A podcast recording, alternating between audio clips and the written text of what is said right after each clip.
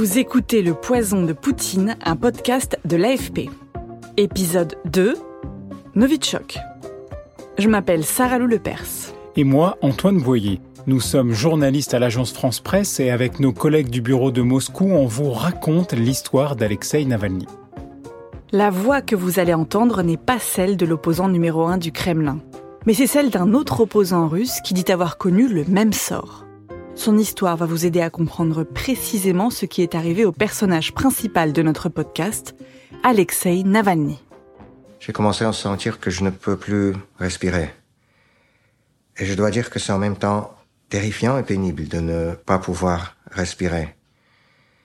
Puis j'ai commencé à perspirer, mon cœur battait la chamade, j'ai, dans quelques heures, j'étais complètement incapacité à l'hôpital, dans une coma, avec une défaillance multi-organes, donc tous mes organes, euh, le corps, le poumon, l'estomac, euh, tout, euh, ne fonctionnait plus. Mon nom est Vladimir Karamurza, je suis un homme politique russe d'opposition et aussi je continue euh, évidemment les activités politiques tant que c'est possible en Russie ici pour, au mouvement démocratique. Ce que décrit Karamurza s'est produit au mois de mai 2015, un événement traumatisant.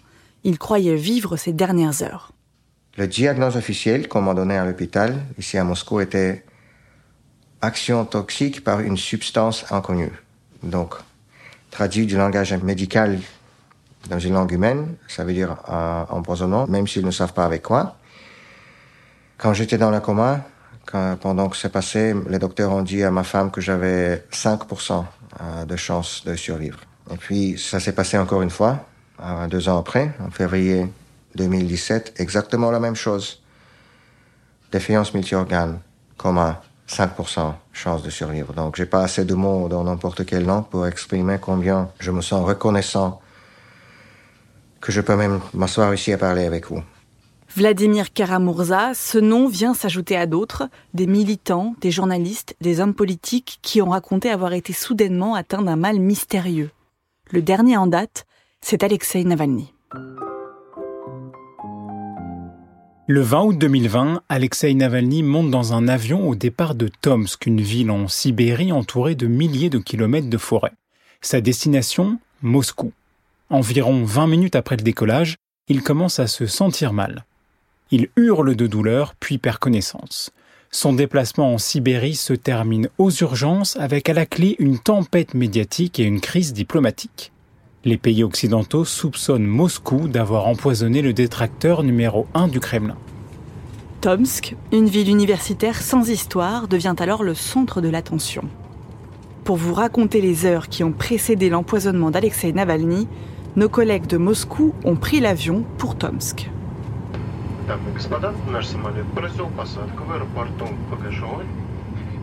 Jonathan Brown et Andrea Palachano ont dormi dans le même hôtel que Navalny. Ça y est, on est arrivé devant l'hôtel. Et tout autour, il y a plein de maisons en bois typiques de Sibérie, en pas très bon état, mais néanmoins très jolies, qui sont assez caractéristiques de la ville de Tomsk. C'est vrai que c'est un endroit euh, pas forcément remarquable, si ce n'est qu'un des principaux euh, événements politiques de l'histoire récente russe s'est produit ici. Donc Tomsk est la dernière ville en Russie où, Navalny a été euh, un homme libre et, et en bonne santé. Mais il a fait quoi la veille de son empoisonnement, Navalny? Qu'est-ce qu'il a mangé? Qu'est-ce qu'il a bu? Ce sont les premières questions qu'on se pose en cas d'empoisonnement. Andrea et Jonathan ont voulu répondre à ces questions. Alors sur place, ils rencontrent Ksenia Fadeyeva.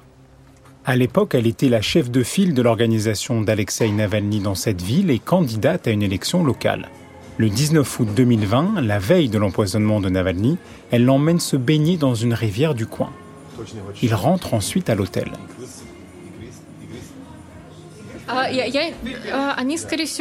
On est rentré le soir après la baignade, on a accompagné Navalny jusqu'à l'hôtel et on est allé au restaurant où d'autres employés de sa fondation anticorruption mangeaient un morceau. Navalny a commandé un cocktail, un Bloody Mary ou un Negroni. Il ne l'a pas trouvé bon et on est parti. Ce soir-là, Alexei Navalny veut commander un Bloody Mary. Le bar de l'hôtel n'a pas les bons ingrédients, alors il se rabat sur un Negroni. Navalny ne peut en avaler qu'une gorgée, ce qui plus tard éveillera les soupçons. Y avait-il quelque chose dans son verre? Andrea et Jonathan commandent un Negroni au même endroit. Verdict, le cocktail n'est pas bon. Vers 23h, Alexei Navalny regagne sa chambre, fait son sac et se couche. Son avion décolle tôt le lendemain matin.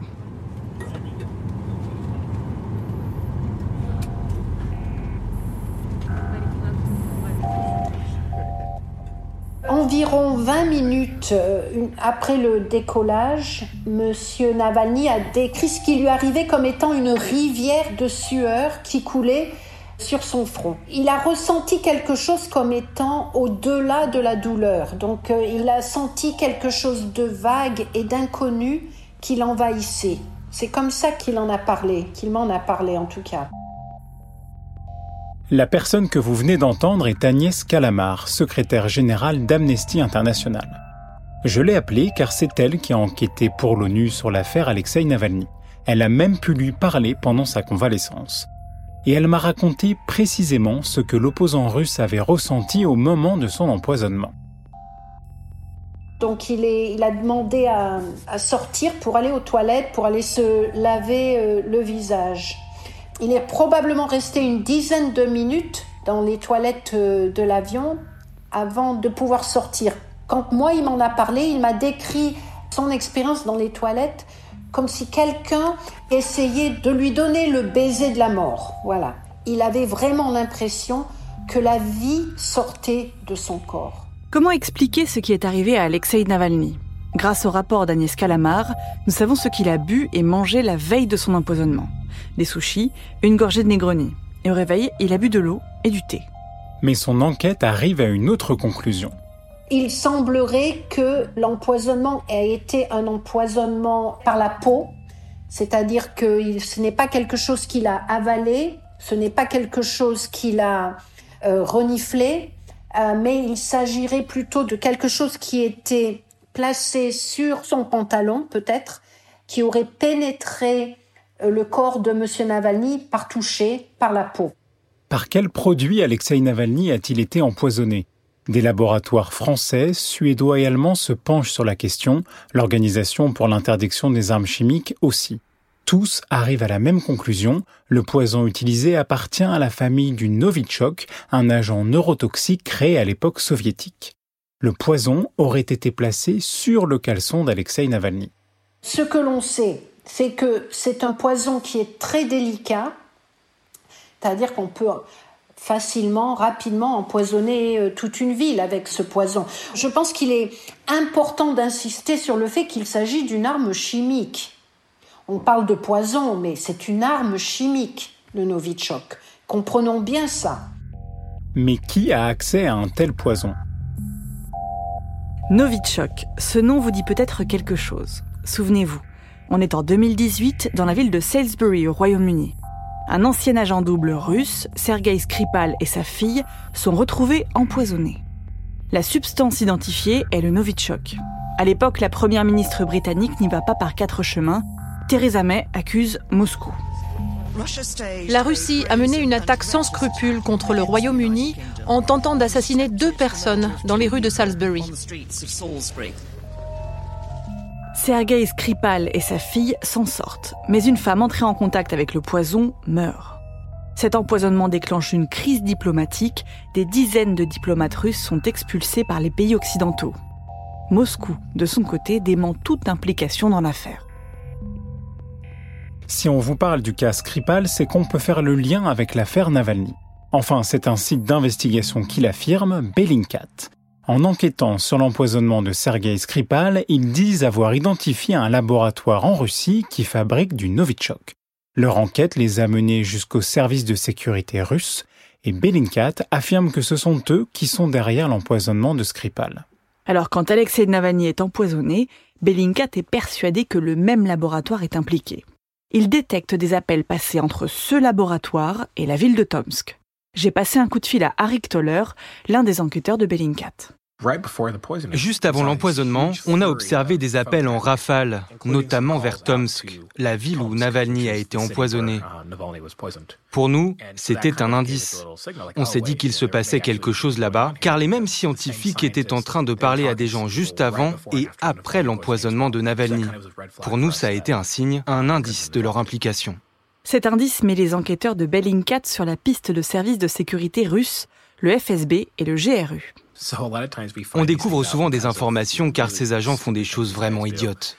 Par exemple, si on sait autant de choses, c'est parce que le FSB et le GRU, quand ils achètent des billets d'avion pour leurs agents, eh bien, mettons, vous êtes dans un avion, votre mission est d'empoisonner un gars à Tomsk, ok? Navalny, ok eh bien, ils sont sympas avec nous car ils achètent des billets groupés. C'est vraiment facile de suivre ces espions car ils s'enregistrent ensemble à l'aéroport. Normalement, quand on voyage avec quelqu'un, c'est en famille, femme, mari, enfant, qui s'enregistrent ensemble. Donc souvent, quand on voit deux hommes de 45 ans qui s'enregistrent ensemble à l'aéroport, eh bien, ils sont faciles à reconnaître. On se demande est-ce qu'ils sont collègues, frères, ou s'ils sont des empoisonneurs. C'est plus facile. Bellingcat exploite alors des données trouvées sur le Darknet pour tenter d'identifier des agents du FSB. Il retrouve huit individus qui ont, selon eux, suivi Navalny une trentaine de fois. Selon Bellingcat, trois de ces hommes filaient l'opposant au moment de son empoisonnement. Avec l'aide du collectif d'investigation, Alexei Navalny décroche lui-même son téléphone et appelle l'un de ces trois individus. Il lui tend un piège en se faisant passer pour un haut responsable des services de sécurité russes.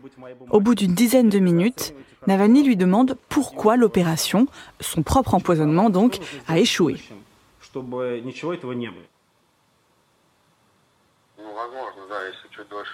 À l'autre bout du fil, l'agent dit qu'ils n'ont pas eu de chance. D'après lui, si l'avion n'avait pas atterri en urgence, les choses se seraient terminées différemment. Autrement dit, Navalny serait mort.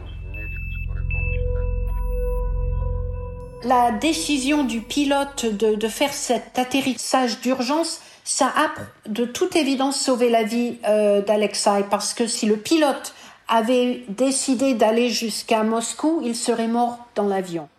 Le ministre russe des Affaires étrangères, pour sa part, affirme que Moscou n'a jamais voulu la mort de Navalny. Sergei Lavrov assure que tout a été mis en œuvre pour qu'il soit hospitalisé au plus vite. Le recours au Novichok amène cependant Agnès Kalamar à privilégier une hypothèse. Seul l'État russe a pu mener une telle opération. Le gouvernement de Russie a organisé, planifié et mis en œuvre l'empoisonnement de M. Alexei Navalny et sa tentative de meurtre. Le Novichok est un poison, une arme chimique qui est franchement seulement utilisée par la Russie. Ça l'était déjà par l'Union soviétique et ça a continué euh, par la Russie. Et selon nous, les, experts de, de, manipuler le Novichok sont des experts qui travaillent pour le gouvernement russe. C'est aussi ce que pense Vladimir Karamurza. Vous l'avez entendu au début de cet épisode décrire les symptômes de son empoisonnement. Et maintenant, grâce aux, investigateurs de Bellingcat, on connaît même les noms des gens qui ont essayé de tuer moi, qui ont essayé de tuer Alexei Navalny, qui ont essayé de tuer et qui ont tué en fait beaucoup d'autres opposants politiques euh, du Kremlin. Et donc c'est ça la réalité euh, dans laquelle on existe toujours en Russie, qui est un département spécial dans le gouvernement qui spécialise dans les assassinats politiques en utilisant euh, les armes chimiques qui sont évidemment contre euh, tous les traités internationaux que, que la Russie a signés.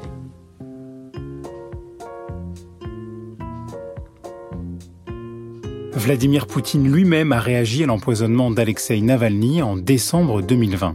À l'époque, son principal opposant était en convalescence en Allemagne. Dans l'extrait que vous allez entendre, le président russe affirme qu'Alexei Navalny travaillait pour le compte de services secrets étrangers. D'après lui, si la Russie avait vraiment voulu assassiner Alexei Navalny, elle y serait parvenue.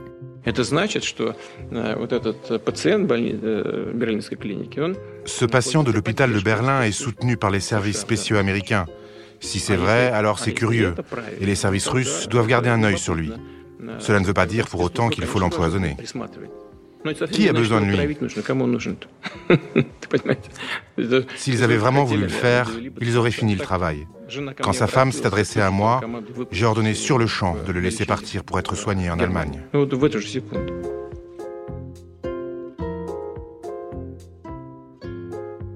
Le 22 août, Navalny est évacué vers l'Allemagne pour être soigné. Thibaut Marchand est journaliste à l'AFP en Russie. Il est à l'aéroport quand l'avion décolle pour Berlin. Avant de voir l'avion emportant Alexei Navalny s'envoler, on ne pouvait pas dire s'il allait mourir ou s'il allait survivre. En Allemagne, Alexei Navalny documente son long rétablissement sur son blog et sur Instagram, sa famille à ses côtés. Puis le scandale se tarit, il se sent mieux. Notre histoire aurait pu s'arrêter là, Navalny aurait pu vivre une vie paisible en exil. Mais cinq mois plus tard, il réserve un billet d'avion pour rentrer chez lui à Moscou. Merci d'écouter Le Poison de Poutine, un podcast en cinq épisodes proposé par l'AFP. Si ça vous plaît, parlez-en autour de vous, partagez ce podcast sur les réseaux sociaux et donnez-nous des étoiles et des commentaires là où vous avez l'habitude de nous écouter. Vous pouvez aussi vous abonner au compte Twitter et Instagram de l'AFP. Je m'appelle Sarah Lou Lepers. Et moi, Antoine Boyer. À bientôt pour l'épisode 3, Le Revenant.